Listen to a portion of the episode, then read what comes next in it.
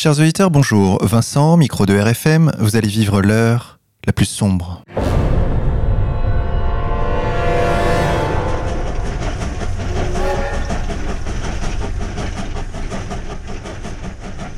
Chers auditeurs, pour cette 61e mission, nous avons le plaisir de recevoir Adrien Sajou. Adrien, bonjour à vous.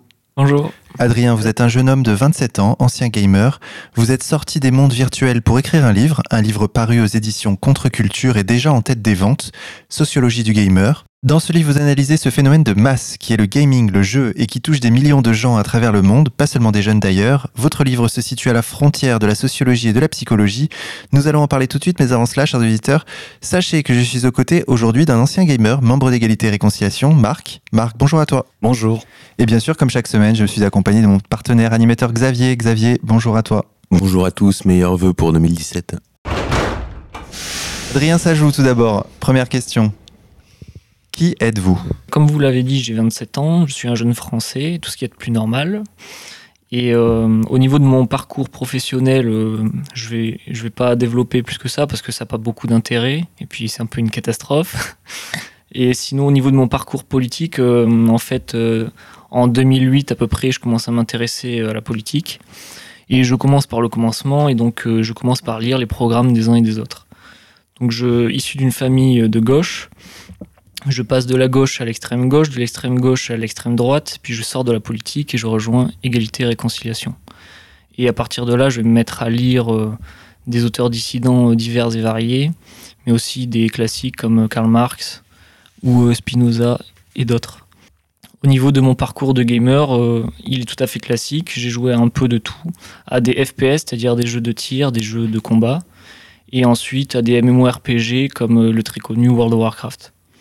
D'accord. Donc, effectivement, donc dans votre livre, vous vous concentrez sur ce, sur ce style de jeu MMORPG. Est-ce que vous mm. pouvez nous expliquer ce que c'est? Un MMORPG, c'est un jeu de rôle en ligne massivement multijoueur et euh, qui a la particularité suivante, c'est que le monde est persistant. C'est-à-dire que on fait évoluer un personnage. Ce personnage va acquérir des caractéristiques, euh, des pouvoirs, etc. Et euh, quand je vais me déconnecter du jeu, le lendemain, lorsque je reprendrai le jeu, mon personnage sera au même endroit, à la même place, et va garder toutes les caractéristiques que je lui aurais euh, offert juste avant. Donc le monde est persistant. Alors, vous ne nous avez pas raconté le lien entre finalement votre parcours privé, si je puis, enfin vos études, votre travail et ce monde virtuel dans lequel vous avez été pris? Qu'est-ce qui a fait qu'à un moment donné, vous avez vous êtes mis à jouer? Ben, En fait, euh, il n'y a pas vraiment de lien entre mon parcours professionnel et le jeu vidéo. Le lien, il est surtout dans la vie moderne. C'est-à-dire que la vie moderne, aujourd'hui, est d'une pauvreté euh, intellectuelle, sociale et euh, artistique qui est telle que le jeu vidéo devient une nécessité en réalité. C'est-à-dire que ce qu'il faut bien voir, c'est que le jeu vidéo, avant toute chose, c'est du rapport social aliéné, c'est du rapport social qui a été euh, intégré dans une marchandise. Un jeu vidéo, ce n'est rien d'autre que du rapport social. Donc, euh, lorsque je vis dans un monde moderne, que je suis étudiant ou que je suis prolétaire, mon lien social euh, est si pauvre que je vais devoir nécessairement le retrouver dans des espaces virtuels qui vont me proposer quelque chose a priori de plus riche. Donc le lien, il est là, en réalité. Et pourtant, vous avez un, un accent un peu chantant, vous venez sans doute un peu de, de la campagne. Alors que des gens qui soient dans des, des métropoles euh, où il n'y a pas forcément d'espace vert euh, pour sortir, euh, passent des heures et des heures sur les jeux vidéo, à la limite on peut le comprendre, mais vous, vous venez d'un endroit où on peut gambader, on peut marcher, on peut, on peut faire des randonnées, on peut... Oui certes, mais après ça devient surtout une activité d'étudiant. la plupart des gamers commencent par être gamers lorsqu'ils sont étudiants et euh, je vais pas vous faire un dessin, mais euh, c'est pas l'éducation nationale qui propose beaucoup de liens sociaux, beaucoup d'enrichissement. Euh, donc que je sois issu de la campagne ou non, je suis pas particulièrement issu de la campagne d'ailleurs. Bon, je, pense que le problème est le même pour tout le monde à peu près. C'est ce que vous expliquez dans votre livre, c'est-à-dire qu'un lycéen va être soumis à des contraintes d'horaire, de prof, mm. une certaine discipline, et que justement le soir quand il rentre chez lui, il trouve un monde où il ressent une certaine forme de liberté. Et une certaine forme de puissance également. Dans le, dans la prise qu'il a sur sa propre existence. C'est ce que j'explique à travers le concept de mobilité du point de vue. C'est-à-dire que un étudiant, un jeune homme, euh, moderne, on va dire, il n'a aucune prise sur son existence. Il, il, est soumis à des horaires, il est soumis à un ordre social qui est ce qu'il est, ce qui fait qu'ensuite, lorsqu'il va se plonger dans un jeu vidéo, tout à coup, il va prendre le contrôle de son existence virtuelle hein, et il va retrouver là un moyen de, de, vivre une vie virtuelle, mais qui, est, qui va lui permettre effectivement d'accéder à une richesse illusoire. Et en volume euh, horaire, par exemple, quand vous étiez gamer, puisque vous êtes un gamer repenti, mmh. en volume horaire euh, par jour, ça représente combien de, de temps, euh, vous diriez? Bah, le, le, vrai gamer, il peut passer plus de 6 heures par jour dans un jeu vidéo, il n'y a pas de problème. quoi. Bah alors justement, on a un ex-vrai gamer à nos côtés, Marc. Sur, sur, cette question du volume horaire, ça peut prendre vraiment beaucoup de temps de jouer? Ah oui, moi ça m'arrivait de jouer 12-14 heures par jour. Euh, alors je suis un peu plus âgé que, que mon camarade Adrien. Euh, J'ai commencé dans les années 90. Mais je voulais juste rajouter par rapport à son analyse, qui me semble correcte, donc on n'est pas la même génération, hein, euh, qui me semble correcte aussi, c'est-à-dire que quand on est adolescent, quand on est jeune, on ne contrôle pas sa vie, on n'a que des contraintes quelque part, etc. etc. Euh, je voudrais rajouter aussi que le jeu vidéo, c'est une fuite clairement du réel. Hein. C'est-à-dire que normalement, quand on a 15, 16 ans, enfin 15, 20 ans, on va dire, euh, tout ce qu'on veut, c'est rencontrer des filles. Donc, euh, sauf que quand on est un gamer, le, pourquoi on se pousse vers le jeu vidéo aussi, c'est parce qu'on a peur d'aborder les filles. Moi, je le dis tout de suite, hein, c'est, je pense pas être le seul dans ce cas. Bon, ça va mieux depuis, mais euh, euh, il faut, faudrait quand même aussi euh, rappeler cet aspect-là, parce qu'on a peur de, de, de, faire du sport, par exemple, aussi. On a peur de se confronter au monde physique. C'est aussi ça, le jeu vidéo. C'est pas seulement un, un, complot de l'extérieur, on va dire. C'est aussi un, une certaine lâcheté de, de, de, de soi-même, quoi. Hein. C'est, parce qu'aborder des filles, c'est ce qu'il y a de plus dur. Il hein. faut quand même le rappeler. Donc, en fait, le monde du jeu vidéo est aussi lié, euh, finalement, au féminisme. Euh, c'est-à-dire à la peur qu'ont les hommes de plus en plus des, femmes et de leur euh, dureté à l'égard de en fait, Alors il y, a, deux aspects. Il y a premièrement l'aspect social issu des individus, et il y a ensuite l'aspect plus global, le capitalisme produit le virtuel. Le premier aspect au niveau social, c'est qu'effectivement on vit dans un monde moderne extrêmement pauvre en termes de, sociabilité, en termes de rencontres, qui fait que les individus vont aller se réfugier dans ce monde virtuel parce qu'ils ont l'illusion que là, il y a une richesse potentielle, alors qu'en réalité, ça reste une pauvreté. Parce que la richesse, comme toute chose, elle est relative. Si à un moment donné, je vis dans un monde extrêmement pauvre, je vais avoir l'illusion que le virtuel est riche, alors que ça reste une pauvreté.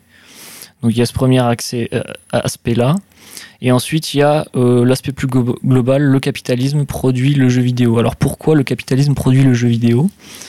Euh, il faut lire Marx pour comprendre que ce ne sont pas les rapports euh, sociaux qui produisent les rapports de production, ce sont les rapports de production qui produisent les rapports sociaux. Autrement dit, si on a aujourd'hui une économie qui s'échappe dans le virtuel à travers la spéculation, le crédit et l'endettement, on va nécessairement avoir des rapports sociaux qui vont suivre le même chemin et qui vont eux aussi s'éloigner dans des espaces virtuels. Donc euh, il y a ces deux aspects-là et c'est dialectique, c'est-à-dire que ça se reboucle. Euh, plus le capitalisme produit du virtuel, plus les individus vont avoir tendance à y aller, et plus les individus vont avoir tendance à consommer du virtuel, plus ils vont alimenter le capitalisme. Alors, pour aborder cette question économique, vous dites bien dans votre livre que la valeur d'échange est le cœur nucléaire des mondes virtuels, y compris. Oui. C'est-à-dire que les mêmes processus qu'on observe dans la finance internationale s'observent également dans les jeux vidéo notamment avec la création d'un système économique, de monnaie virtuelle. Mm. C'est-à-dire que le virtuel présent, c'est un réel passé. Ce qu'il faut comprendre, c'est que plus le lien social réel se délite, plus il disparaît dans le néant de la modernité, plus il est reconstruit par le, capitalisme à travers les jeux vidéo. Donc le, le virtuel présent, c'est un réel passé. Et euh, ce qui fait que le virtuel constitue euh, l'avant-garde du capital au niveau de la monétisation, au niveau euh, de l'extorsion de plus-value, si j'ose dire. Mais il représente aussi l'arrière-garde du lien social parce que le virtuel n'invente rien. Il ne fait que reproduire des mécanismes sociaux qui existent déjà. C'est pour ça qu'on va retrouver dans les univers virtuels les mêmes comportements sociaux que dans le réel. Les, joueurs vont rejoindre des groupes sociaux euh, extrêmement simple, c'est-à-dire qu'on va retrouver une trifonctionnalité dans le jeu vidéo à travers la trifonctionnalité du tank, du heal et du DPS, c'est-à-dire celui qui va protéger, celui qui va soigner, celui qui va attaquer. C'est ce qui fait la structure de base de tout groupe social virtuel, euh, on va dire euh, dans 90% des jeux vidéo en réalité. Et on va retrouver aussi les mêmes mécanismes sociaux, donc les boucs émissaires, etc. Quoi. Donc le virtuel, il faut bien comprendre, n'invente rien. Il ne fait que reproduire un réel qui disparaît dans la modernité. Avec une exacerbation du, euh, narcissisme, c'est ce que vous expliquez. C'est la désignation d'un bouc émissaire quand l'équipe perd, des processus sociaux qui sont malgré tout exagérés par rapport à la réalité. Ils sont accélérés parce que si vous voulez, euh, les principes sociaux, les règles sociales dans le virtuel euh, sont reconstruites sous des formes caricaturales. C'est-à-dire qu'un groupe socio-virtuel, ça va rester extrêmement simple au niveau du fonctionnement, comme je vous le disais, à travers la trifonctionnalité. Ce qui fait que tous les mécanismes qui se passent dans le réel, dans le virtuel, ils vont être exacerbés et ils vont apparaître de façon extrêmement euh, rapide. Donc on va avoir également un narcissisme qui va se développer de façon exacerbée, rapide et, caricaturale. Donc euh, le joueur n'est pas narcissique en lui-même, il le devient par la médiation de sa fonction sociale dans le jeu. C'est-à-dire qu'à un moment donné, vous prenez un groupe social virtuel, vous allez prendre un personnage, enfin un joueur quelconque à l'intérieur d'un groupe virtuel. Ce joueur va être objectivement nécessaire au fonctionnement du groupe social auquel il appartient.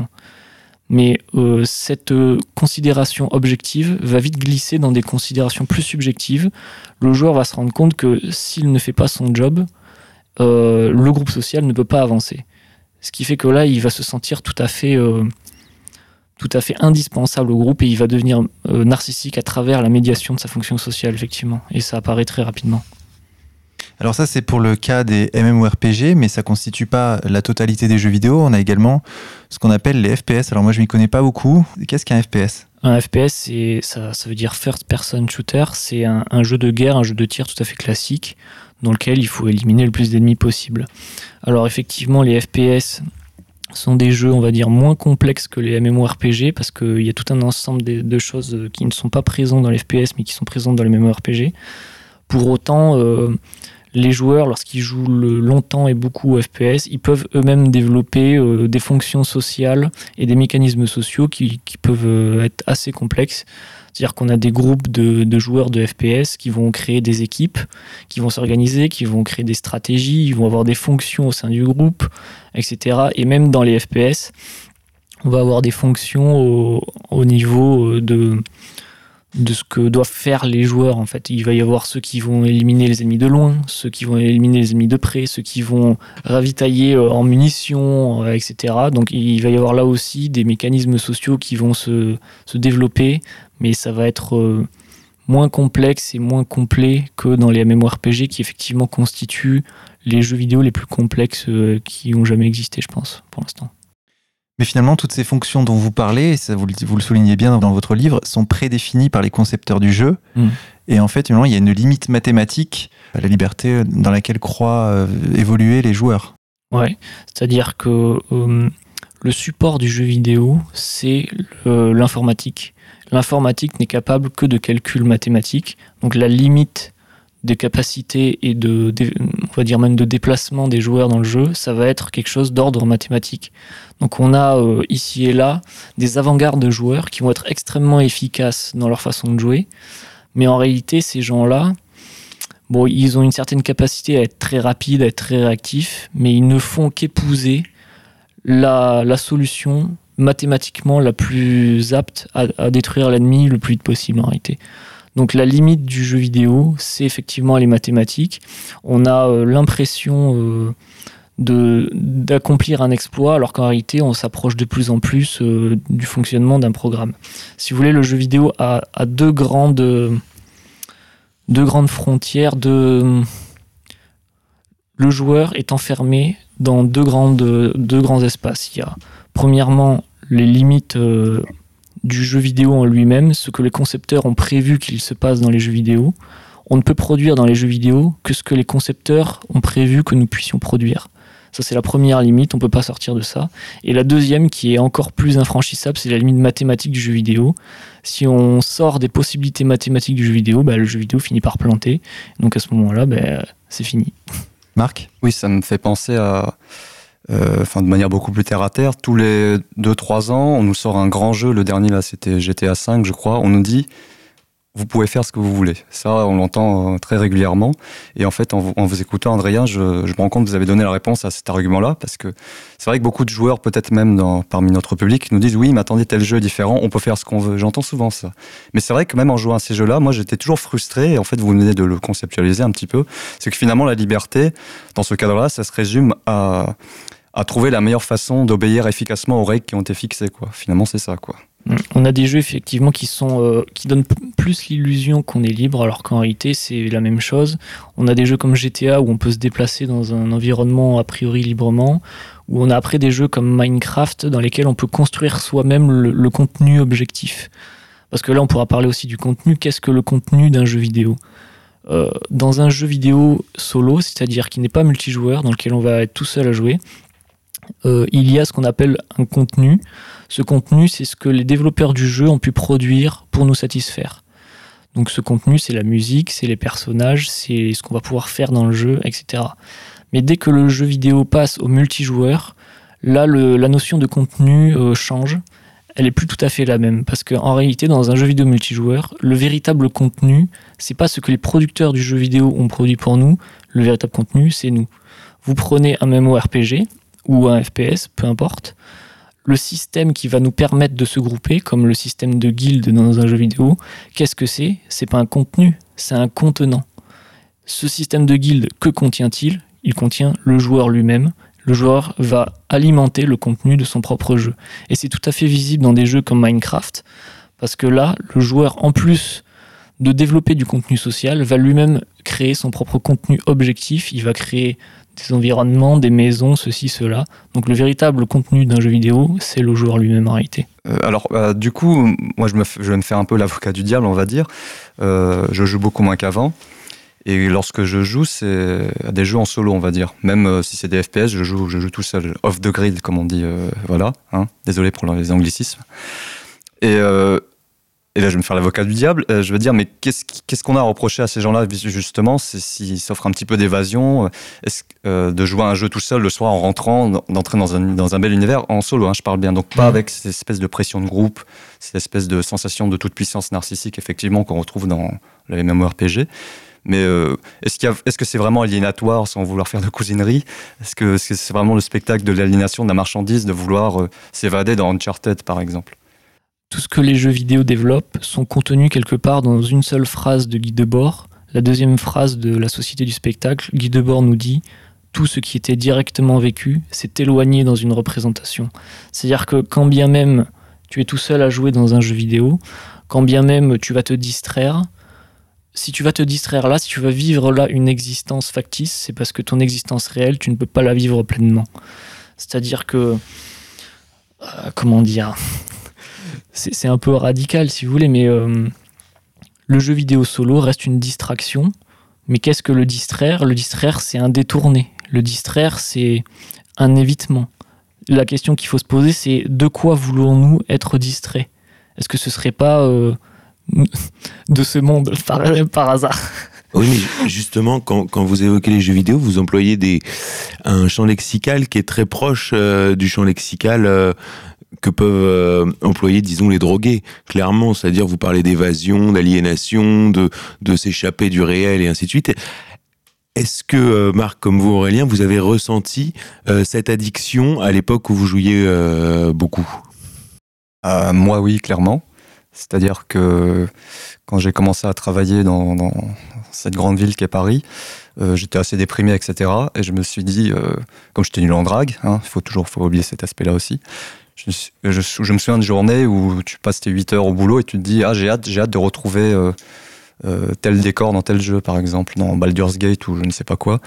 Et, euh, et même avec une espèce, effectivement, de même de, un peu de masochisme, de me dire Je sais que ça sert à rien, Mais euh, je vais le faire quand même parce que j'aurai 15 minutes de bonheur à juste euh, retourner dans tel château ou tel château. Même si après je me disais, bon, c'est vrai que ça sert à rien, je me sentirais mal le lendemain, euh, je vais encore manger de la junk food devant, etc. Moi, c'est mon expérience en tout cas.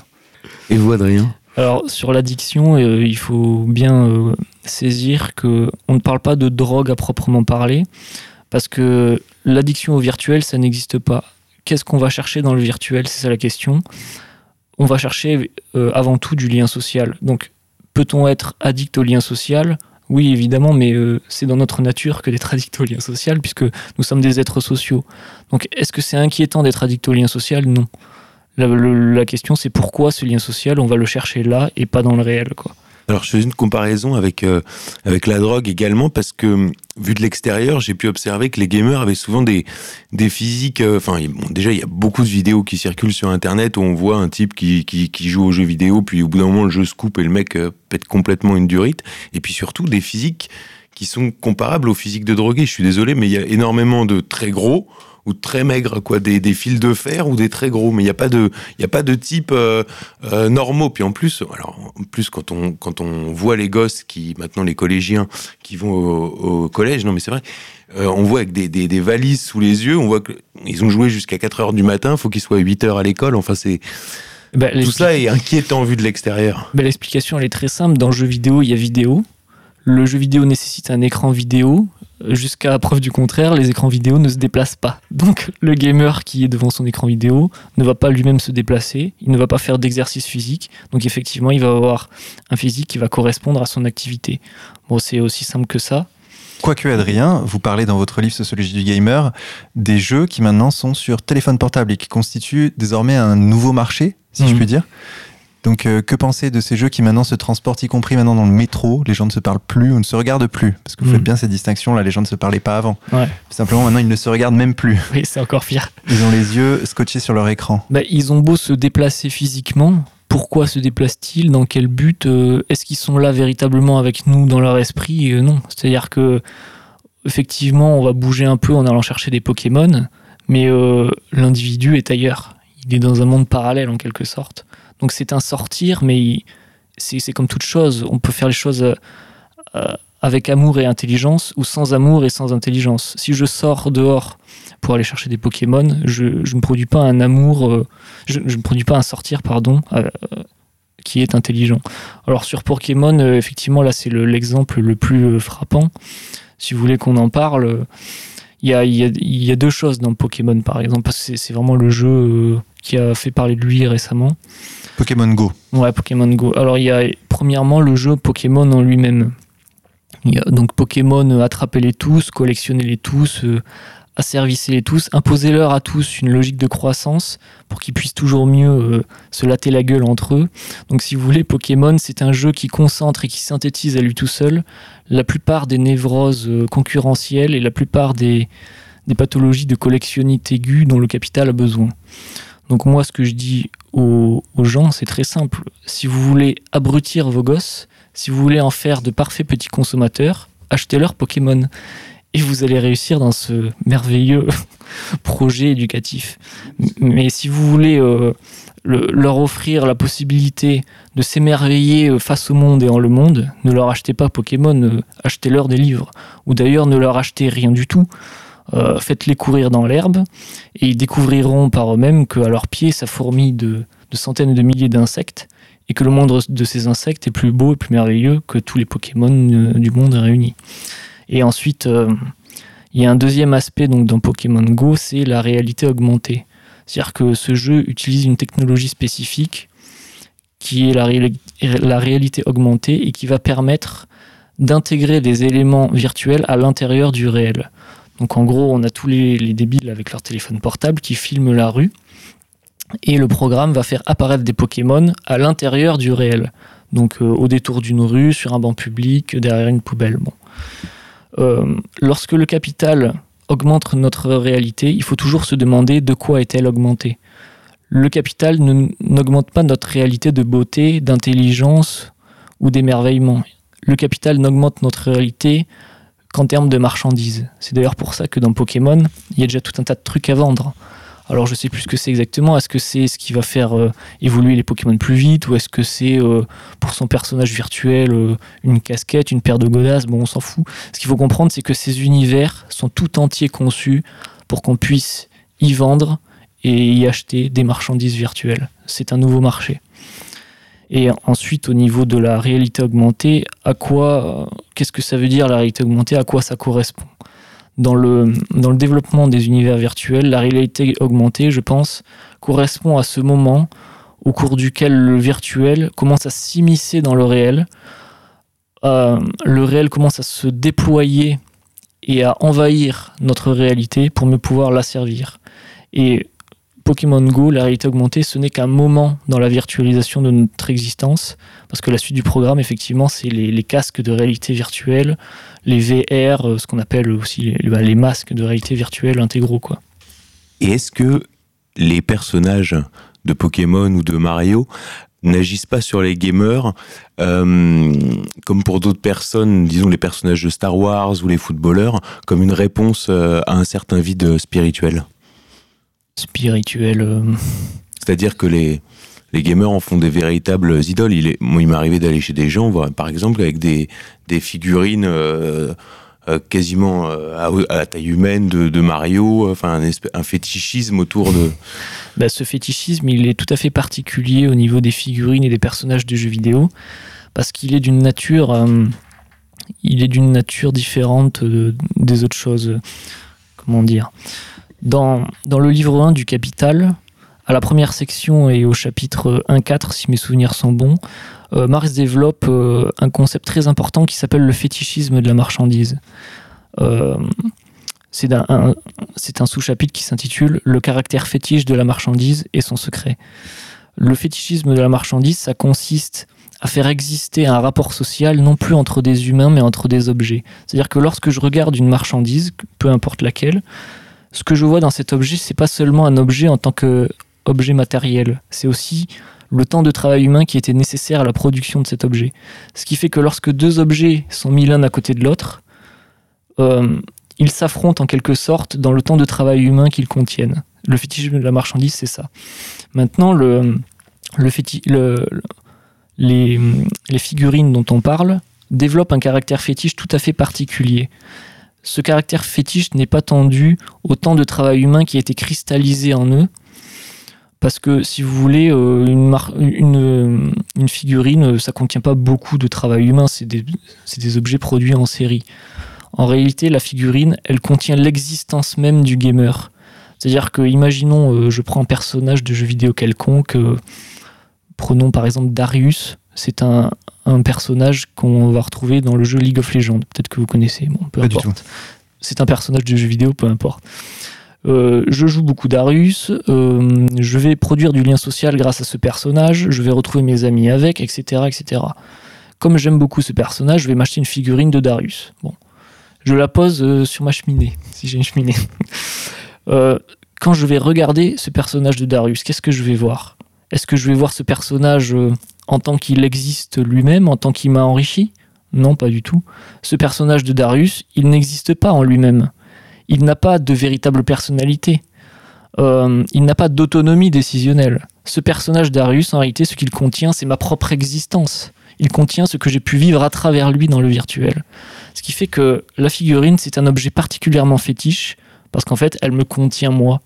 Donc c'était aussi un objet narcissique, parce qu'en quelque sorte, euh, euh, c'est une statue érigée en, ma propre mémoire et en mon propre honneur. Marc Oui, toujours pour continuer à, on va dire, à faire le défenseur des gamers un petit peu quand même.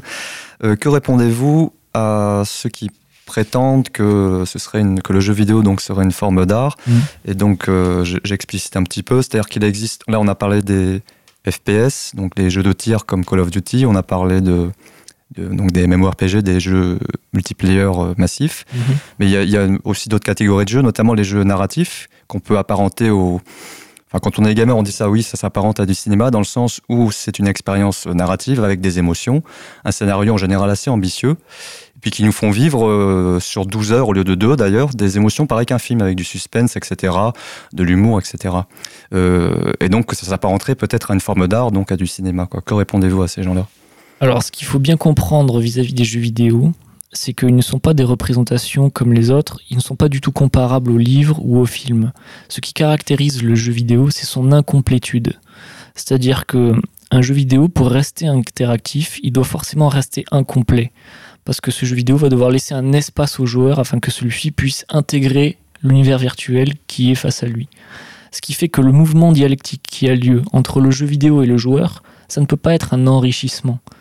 Euh, le jeu vidéo ne vient pas vers le joueur pour l'enrichir comme le ferait un livre. C'est le joueur qui s'en va vers le jeu vidéo pour l'enrichir. Donc l'enrichissement, il, euh, a lieu du joueur vers le jeu et pas du jeu vers le joueur. Ensuite, est-ce que le jeu vidéo est un art? On pourrait dire euh, effectivement qu'il y a une certaine beauté dans certains jeux, mais là, ça se discute parce que si on considère que seul le vrai est beau, bon, vous voyez ce que je veux dire. Et puis il y a autre chose, c'est que les personnages de jeux vidéo qui sont beaux sont extrêmement rares. Je suis désolé, mais euh, Mario, il n'y a rien de plus moche que Mario. C'est une patate euh, qui court et qui saute. Ça n'a rien de beau pour une raison très simple, c'est que le personnage du jeu vidéo doit attirer l'attention du joueur. Euh, sa laideur n'est pas tendue au fait que les capacités de calcul des jeux seraient limitées et que donc il faudrait réduire la beauté des, des personnages. C'est surtout dû au fait que le joueur doit avoir accès immédiatement au monde virtuel, avoir accès immédiatement aux personnages qu'il veut incarner, ce qui fait que on va avoir des personnages qui sont globalement très grossiers. Ils vont avoir de gros traits parce qu'ils sont des caricatures en réalité. Et c'est pour ça aussi qu'on retrouve chez les personnages virtuels féminins tous les atouts, on va dire, euh, des actrices pornographiques. Donc un personnage de jeu vidéo, il est très rare qu'il soit beau, il est très rare qu'il soit fin et gracieux, c'est souvent quelque chose de laid. Et donc, euh, à partir de là, est-ce qu'un jeu vidéo peut être un art? Il y a des jeux vidéo qui ont une certaine beauté, mais ça reste quand même très limité, je trouve. Alors il y a un aspect qui est particulièrement intéressant dans votre livre, Sociologie du gamer, c'est ce lien que vous faites entre le virtuel et le réel, et notamment la critique que vous faites de la société à travers le virtuel. C'est-à-dire qu'à un moment donné, vous expliquez que euh, les jeux de zombies post-apocalyptiques sont une métaphore de notre monde. Est-ce que vous pouvez nous expliquer? Alors, c'est quelque chose que, que j'ai pu développer un peu dans un, entretien qui m'a été proposé par nos amis de la revue Rébellion. Donc euh, si vous voulez, euh, le zombie, comme le jeu vidéo, comme toutes les sous-cultures du capital, sont, le zombie est un produit du mode de production capitaliste. C'est-à-dire que ce zombie, il représente en réalité le consommateur contemporain dénudé de tous ses artifices. Le consommateur contemporain, il consomme, euh, il détruit tout, euh, il détruit son environnement, il n'a aucune intelligence, mais euh, il cache sa véritable nature sous tout un ensemble d'artifices. Et en réalité, le, virus du zombie va permettre à ces artifices de tomber et de dévoiler la véritable nature du consumérisme. Donc moi, ce que je dis, c'est que le zombie, c'est la caricature de notre propre existence, effectivement.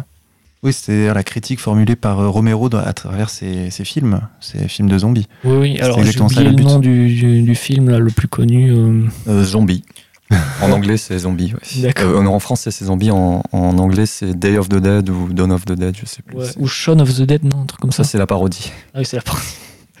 D'accord, oui, ben, le zombie, oui, effectivement, il y a un rapport euh, dialectique entre le consommateur tel qu'on peut l'être et le zombie, c'est-à-dire que je vais m'amuser à détruire du zombie parce que je veux détruire euh, ma véritable nature de consommateur, ou je vais m'amuser à me déguiser en zombie, parce qu'on le voit, il y a des marches de zombies, il y a des gens qui se déguisent en zombies, mais pour euh, effectivement me libérer de toutes les contraintes sociales de cette société qui sont effectivement extrêmement lourde.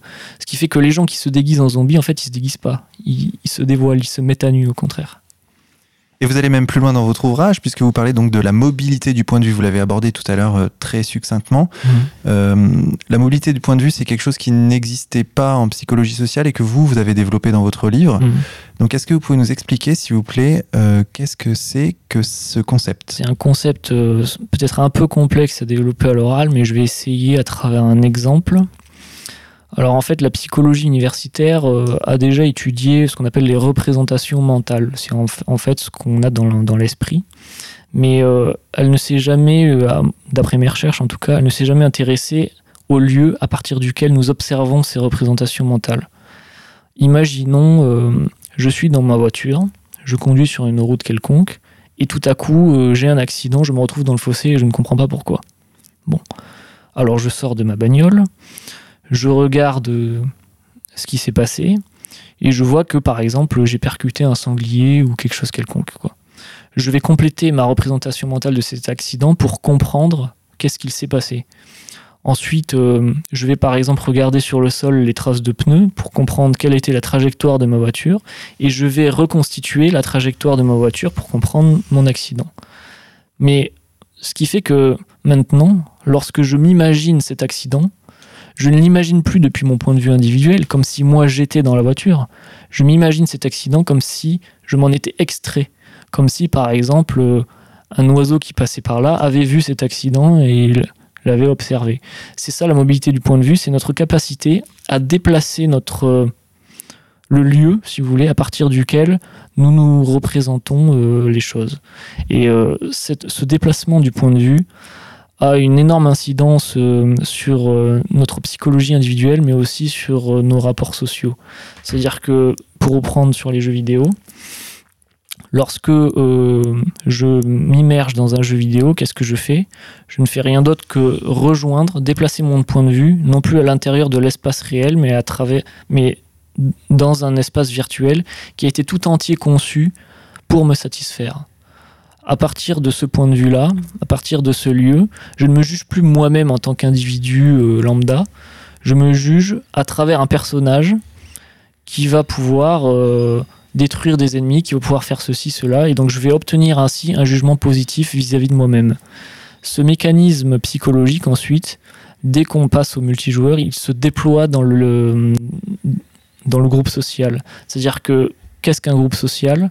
En dernière instance, c'est rien d'autre que une réunion d'individus qui ont produit dans leur esprit une représentation mentale commune de leur environnement et d'eux-mêmes, et qui observent cette représentation mentale depuis un lieu commun.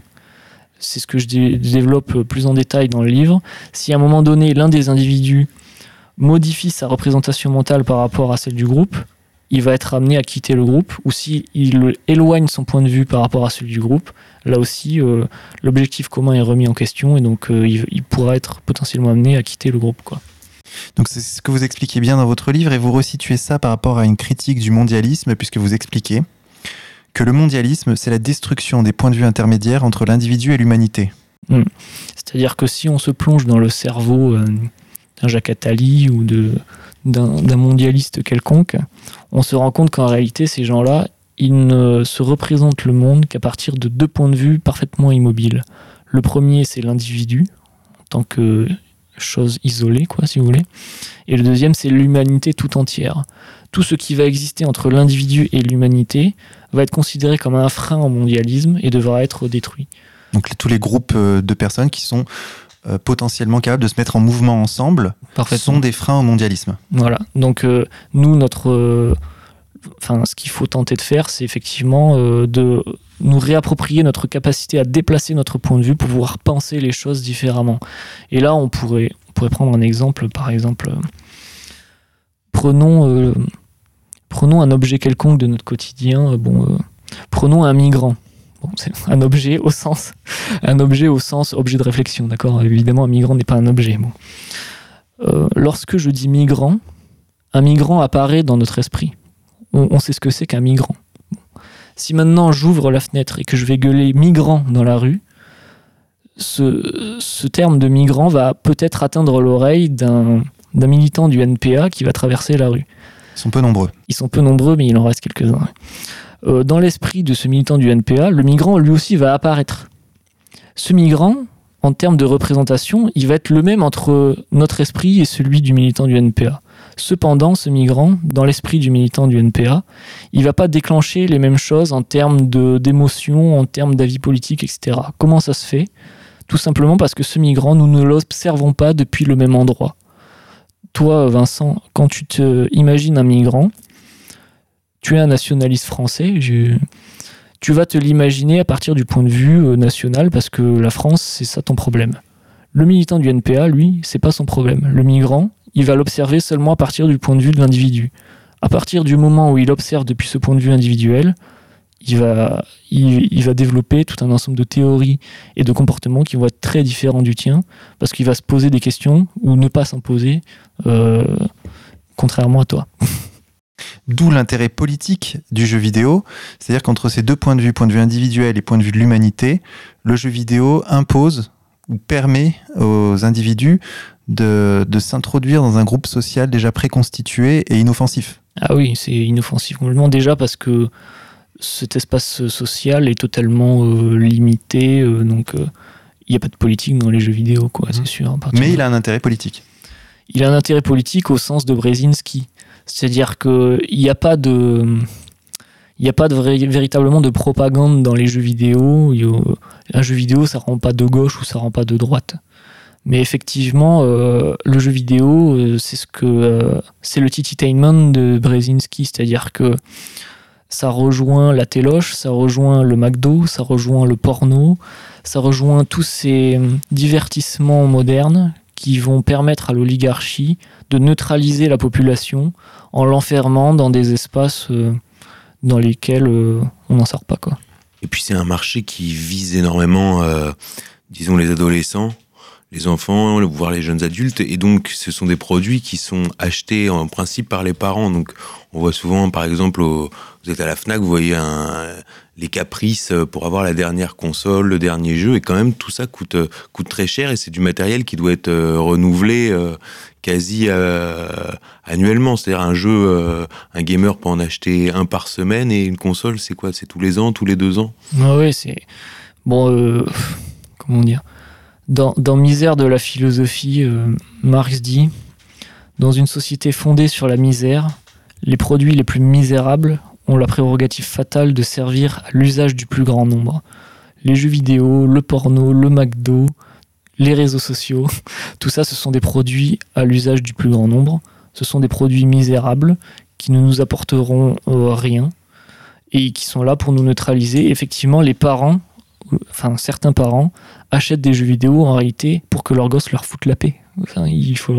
Et puis après, ils s'en mordent les doigts quand ils voient que.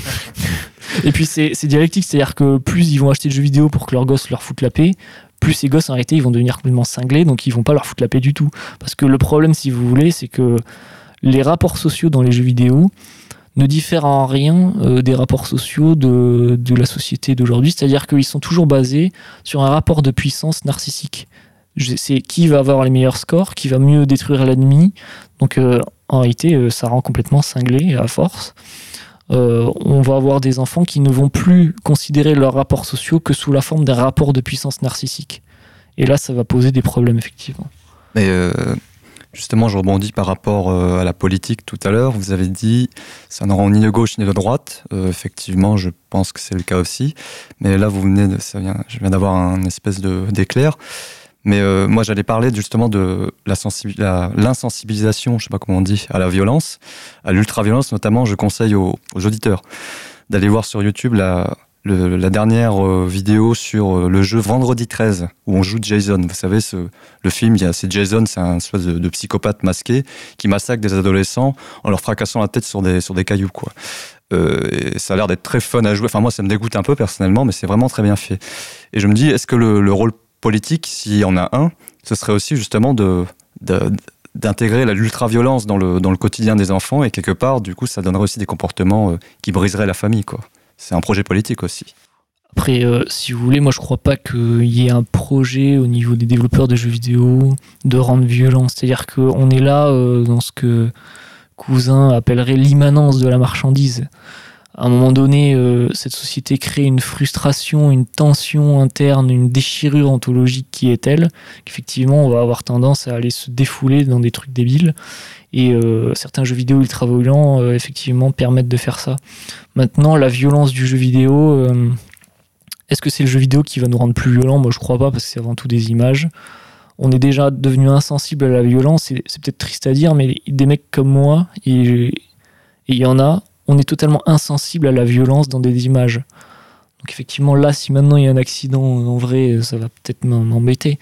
Mais en termes d'image, euh, vous pouvez me filer n'importe quoi, ça, ça, va rien me faire parce que on, a grandi avec les images, on a grandi avec la violence, Et cette violence, maintenant, est complètement déconnectée, c'est-à-dire qu'elle ne correspond plus à rien, elle n'est plus qu'un spectacle. Donc euh, c'est marrant parce que dans ma génération, par exemple, les campagnes de, de, prévention pour la sécurité de la route, bah, ça nous fait tous marrer. Quoi. c'est censé nous, nous sensibiliser, mm. mais en réalité. Euh, justement, le jeu vidéo, ça accentue quand même ça.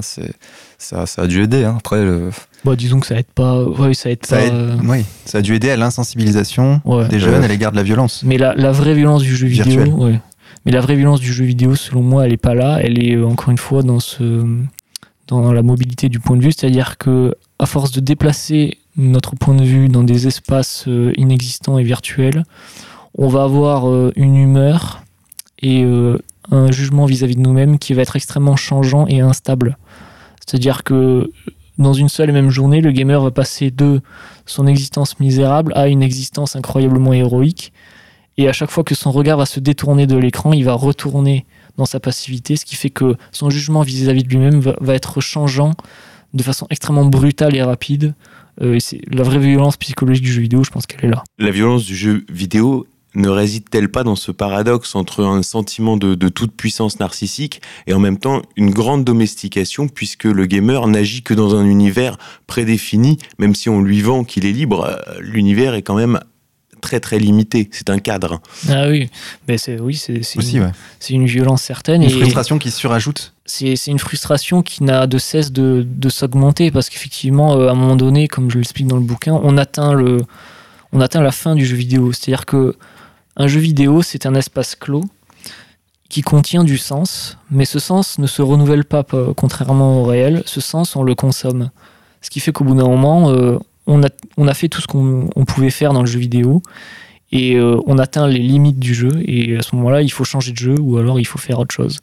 Et donc effectivement c'est extrêmement frustrant parce qu'on a tendance à, toujours renouveler euh, la consommation de jeux et donc c'est sans fin et puis il y a cet aspect aussi dont vous parlez dans votre livre, que vous avez évoqué tout à l'heure, ce sont les gamers qui finalement exploitent au maximum les possibilités du jeu jusqu'à pratiquement que ça devienne une profession ou, un sport, mmh. et que donc finalement le jeu se détruit lui-même puisqu'il n'est plus un jeu, on ne joue plus, on est dans une compétition euh, pratiquement euh, sportive. Ouais, il y, a, même des joueurs qui vont reprogrammer leur jeu pour en étendre le sens un petit peu, mais euh, ce qu'on appelle un peu le modding, tout ce genre de truc, ou le mapping. Ils vont essayer d'étendre en fait le sens de leur jeu, mais ça ne va durer qu'un temps. Ensuite, vous me parliez du, du sport. Bon, je vois dans certains commentaires sur Internet ici et là que certains joueurs considèrent euh, leur, leur activité de jeu comme euh, une activité sportive. Bon là, il faut tout de suite les arrêter. Le jeu vidéo ne peut pas être un sport, c'est au contraire même ce qu'il y a de plus antinomique au sport. C'est-à-dire que qu'est-ce que le sport? Euh, Le sport, ça nous renvoie quelque part aux Jeux olympiques, aux Grecs. Ça, on peut penser, vous savez, à ces statues du lanceur de disques grec là je sais plus comment elle s'appelle, ces statues où le mec s'apprête à balancer un disque. Bah. Mhm. Ces statues, elles représentent quoi Elles représentent déjà la beauté du corps humain en bonne santé. Bon, ce qui n'est pas souvent le cas pour le gamer, vu qu'il reste immobile, comme je vous Xavier le rappelait tout à l'heure. Et elles représentent aussi. Euh, elles représentent pas seulement la performance, elles représentent. Euh, la performance qui va être accomplie dans un geste qui va être beau et gracieux, si vous voulez c'est le sport, c'est l'unité du corps et de l'esprit dans l'espace réel. Le jeu vidéo ne peut pas être de sport puisque c'est au contraire ce qui va produire un éloignement entre l'esprit et le corps du joueur. Lorsque je suis dans un jeu vidéo, je ne suis plus en moi-même, je suis en l'autre. Je suis dans l'écran, je suis dans un monde virtuel, je suis dans un autre personnage, dans une autre personne que moi-même. Le jeu vidéo, c'est pas ce qui va réunir le corps et l'esprit du joueur, c'est ce qui va au contraire les éloigner. Donc un jeu vidéo ne peut pas être de sport, le e-sport ça n'existe pas. Le e-sport ça n'existe pas, c'est un concept qui, est totalement euh, contradictoire en lui-même. En tout cas c'est un vraiment, j'ai l'impression que c'est un vraiment nouveau très gros marché puisque même le PSG a lancé sa, sa team FIFA, c'est-à-dire que maintenant il y a un il y a une équipe FIFA PSG, je crois, et euh, ça a été lancé il n'y a pas longtemps à grand renfort de. Il y a eu des pubs dans la rue, etc. Je ne sais pas si vous avez vu ça, mais. Ah oui, mais c'est un marché gigantesque et puis c'est l'avant-garde du capital puisque on va effectivement pouvoir extorquer des plus-values grâce à des marchandises euh, qui n'ont aucune réalité matérielle. C'est-à-dire que là, on est vraiment dans, dans ce que Debord pouvait appeler le spectacle de la marchandise, et lorsqu'il disait que toute la vie n'est plus qu'une immense accumulation de spectacles. Donc effectivement, on est là dans des nouveaux marchés solvables, mais à mesure que le capitalisme va s'échapper dans la spéculation et dans le virtuel, nos rapports sociaux vont suivre ce même chemin. Et je pense que tant qu'il y aura du capitalisme, il y aura du virtuel. Marc? Euh, oui, tu peux peut-être le remonter plus tôt d'ailleurs. Il y a encore une autre catégorie de jeux qui existe, que, que, j'ai identifiée. Euh, c'est celle, on va dire, des jeux ludiques. Euh, je pense notamment au créneau de Nintendo, donc vous savez, les, jeux à plusieurs où vraiment on s'amuse, ce qui exemple d'ailleurs plutôt aux jeux de société en fait. Je pense à, à, Mario Kart, ici on a tous joué à Mario Kart en multijoueur quand on était, et c'était des franches parties de rigolade quoi. Euh, Mario Party, etc. c'est des jeux où on, bouge d'ailleurs pas mal sur Wii en tout cas. Et puis, euh, et puis on est, on est tous ensemble dans le salon et puis ça ressemble un peu à un jeu de société finalement. Est-ce que... PES qui a remplacé le, le baby-foot. PES qui a remplacé le baby-foot effectivement. Mais euh, voilà, c'est quand même. Est-ce que même là, il y a du mal à en dire? Il y a du mal à en dire. Disons que, comme je vous le disais tout à l'heure, le, le, jeu vidéo, c'est ce qui va faire éloigner notre esprit de notre réalité charnelle. Et c'est ce qui va nous faire éloigner des autres. C'est-à-dire que un, jeu de société classique, en fait, c'est une excuse pour créer du lien social réel. Un jeu vidéo, c'est une excuse pour s'éloigner du lien social réel. C'est-à-dire qu'on est dans Mario Kart, on joue ensemble, mais on n'est pas véritablement ensemble, on est dans l'écran. Donc, euh, dans, un, dans un jeu de société, euh, on se marre, on boit un coup, euh, et c'est un support de lien social réel. Le virtuel, c'est autre chose, quoi. On, on est ailleurs, et je pense que Bon, c'est très critiquable, je pense.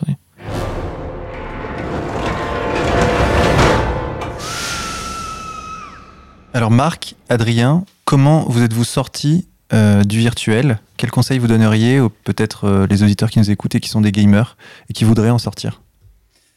Euh, Alors moi, dans un premier temps, je dirais que c'est par la force des choses, c'est-à-dire que à partir du moment où on a, on se met à avoir un travail qu'on aime bien en plus, donc le, plaisir de produire en fait.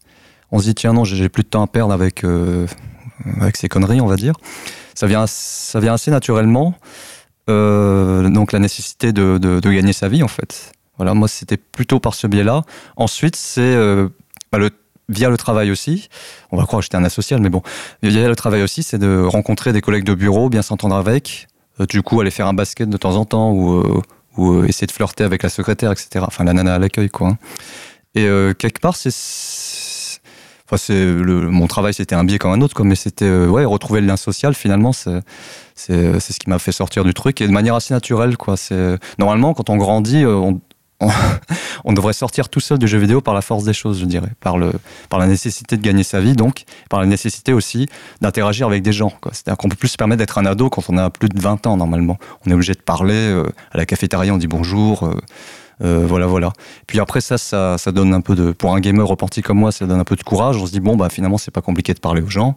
Puis après, on se met un petit peu à parler dans la rue, on va à des concerts, on rencontre des gens, quoi. On se met dans un, en tout cas, ça m'a mis dans un état d'esprit, c'est-à-dire retrouver un cadre avec des contraintes liées au réel en fait, et euh, des contraintes, mais aussi du plaisir productif, parce que le jeu vidéo c'est des contraintes et finalement du plaisir improductif. Euh, ça, ça permet de sortir à, peu près naturellement et tout seul. Je vais pas, enfin moi je suis pas fan de la, je pense pas qu'une solution euh, comme pour les drogués, c'est-à-dire isoler quelqu'un pendant trois semaines, non tu joues pas, je pense pas que ça marche quoi. Faut, faut construire quelque chose en même temps et à côté. Il y a, il y a même des types qui des qui montent des espèces de, de centres de rééducation, je sais pas quoi, ou de désintoxication. Ouais, moi, je, je pense pas que ça marche. Bon, c'est comme un peu les centres de déradicalisation où les, les, terroristes, on leur fait caresser des hamsters ou je sais pas quoi, ça doit être à peu près le, la même efficacité, je pense. D'ailleurs, c'est marrant, ça, personne n'a jamais dit que quelqu'un s'était radicalisé en jouant à GTA, alors que c'est quand même euh, un des seuls espaces où on peut, on peut shooter à peu près qui on veut. Bah, ça a été dit, ouais, ça a été dit. les, terroristes, bah, les terroristes du 11 septembre se sont entraînés sur Flight Simulator. Ouais, ouais. Et donc, ça, a été, ça, ça a été balancé. Hein. Il y a aussi des mass murders euh, aux États-Unis dont on a dit qu'ils avaient joué aux jeux vidéo violents et que ça, les aurait rendus violents. Mais comme tout le monde joue aux jeux vidéo, euh, si vous voulez, c'est comme si on disait que les mecs avaient bu du café. Enfin, c'est la même chose. c'est pas le jeu vidéo qui, qui va permettre de, développer ça. Bon. Alors, sur comment sortir du jeu vidéo, bah, euh, en lisant mon livre déjà. non, ce qu'il faut faire, c'est identifier, je crois, les absences. C'est-à-dire se, entamer une véritable réflexion euh, sur pourquoi on va dans les jeux vidéo, qu'est-ce qu'on va y chercher en profondeur. Les gens qui ont des, enfants euh, dans, en plus ou moins jeune âge, qui jouent aux jeux vidéo, je crois que la solution, c'est d'entamer un véritable dialogue des profondeurs avec eux et d'aller leur demander pourquoi tu vas dans le jeu vidéo, qu'est-ce que tu vas chercher véritablement, pourquoi ce que tu fais là dans le jeu, tu ne vas pas le faire dans le réel. Par exemple, un jeune de 12 ans, il va jouer à un jeu quelconque où il va aller euh, chasser des dragons. Alors, pourquoi tu vas chasser des dragons? Qu'est-ce que ça veut dire pour toi d'aller chasser des dragons? Dans la chasse aux dragons, qu'est-ce que tu recherches? L'héroïsme? Est-ce que tu recherches le sentiment de liberté? Est-ce que tu recherches euh, la confrontation à la nature, etc. C'est tout ça qu'il faut analyser pour essayer d'identifier ce qui est absent et pourquoi ce qui est absent est absent. Et ensuite, euh, là, je crois que ce qui sauve véritablement le gamer, après, c'est l'amour vrai, c'est l'amour de l'être, en quelque sorte. Parce que, si vous voulez, il n'y a rien de plus subversif que l'amour de l'être, puisque l'amour, c'est ce qu'il y a de plus immédiat, au sens où c'est ce qu'il y a de plus anti-médiation. Dans le capitalisme, c'est le règne de la médiation.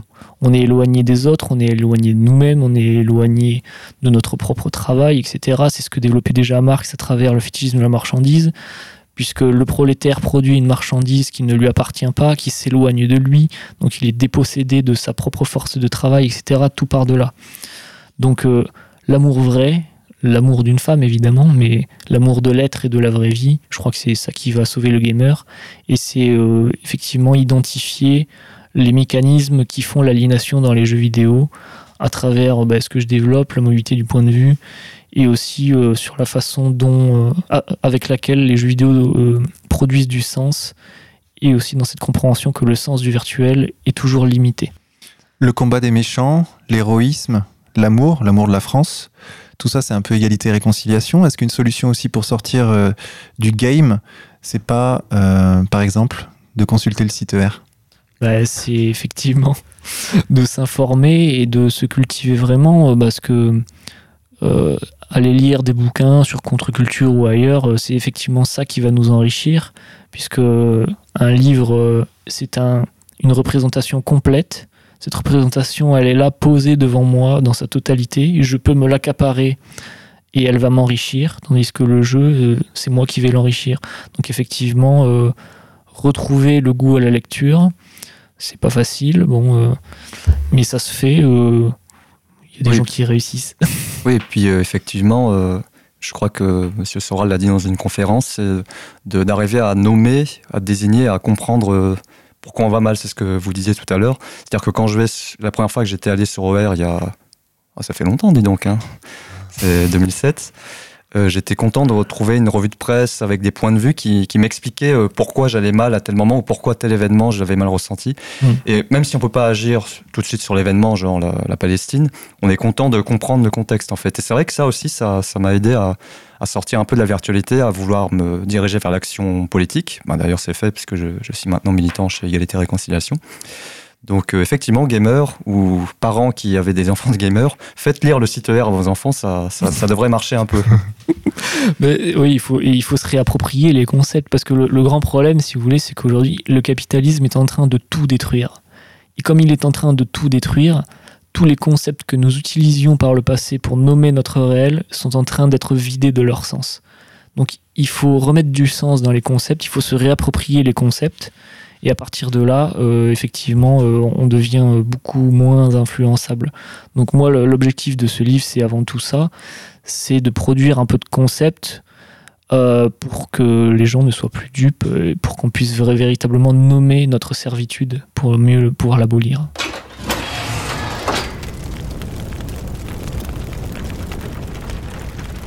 Adrien Sajou, sociologie du gamer, c'est sur les univers virtuels du capital chez contreculture.com. 12 euh, euros pour 130 pages. Un livre très agréable à lire, Adrien, très didactique. Euh, on sent qu'il y a du travail dans ce livre. Marc Alors, merci à RFM de m'avoir invité. Je n'ai pas lu le livre d'Adrien. J'avais même des doutes sur quelques points. Mais après notre échange d'aujourd'hui, j'ai enfin pu m'expliquer certaines névroses qui me restent de mon passé de gamer, notamment l'impression d'avoir vu des belles choses mais de n'en tirer que de la tristesse.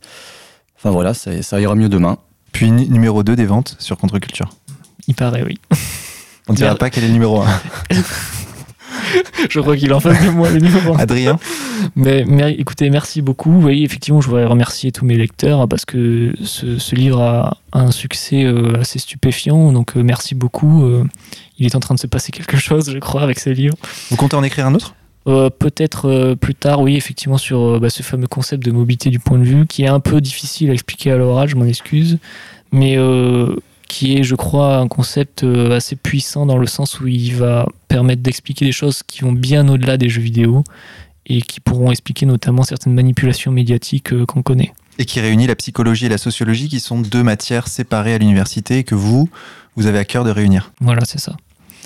Eh ben, écoutez, je vous remercie beaucoup. Bah, c'est nous qui vous remercions, Vincent, Adrien. Xavier, Marc. Euh, à la prochaine, portez-vous bien. Et euh, d'ici là, euh, gardons cette chose toute simple à l'esprit. Le virtuel ne nous présente ne nous représente que ce qui est absent.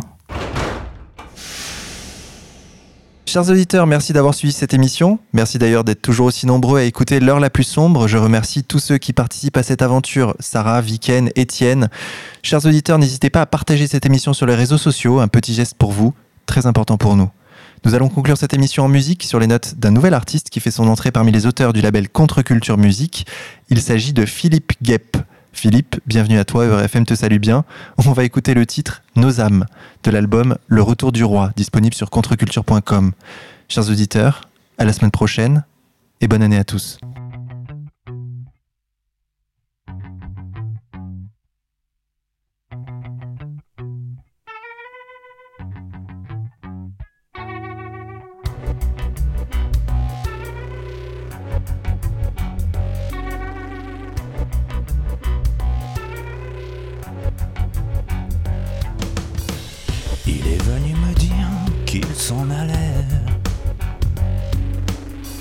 Comme dit si bien Céline au mois de mai.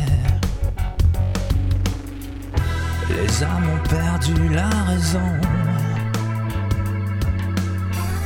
Et Dieu est en réparation. Oh. Et sans aucun remords, aucun regret. Il est venu me dire qu'il s'en allait. Les beaux discours, les belles voix n'y feront rien, lui, il s'en va. Tant de nuages dans nos yeux, tant de mensonges et tant d'enjeux que les âmes s'empressent à faire le vide au cœur de la vie.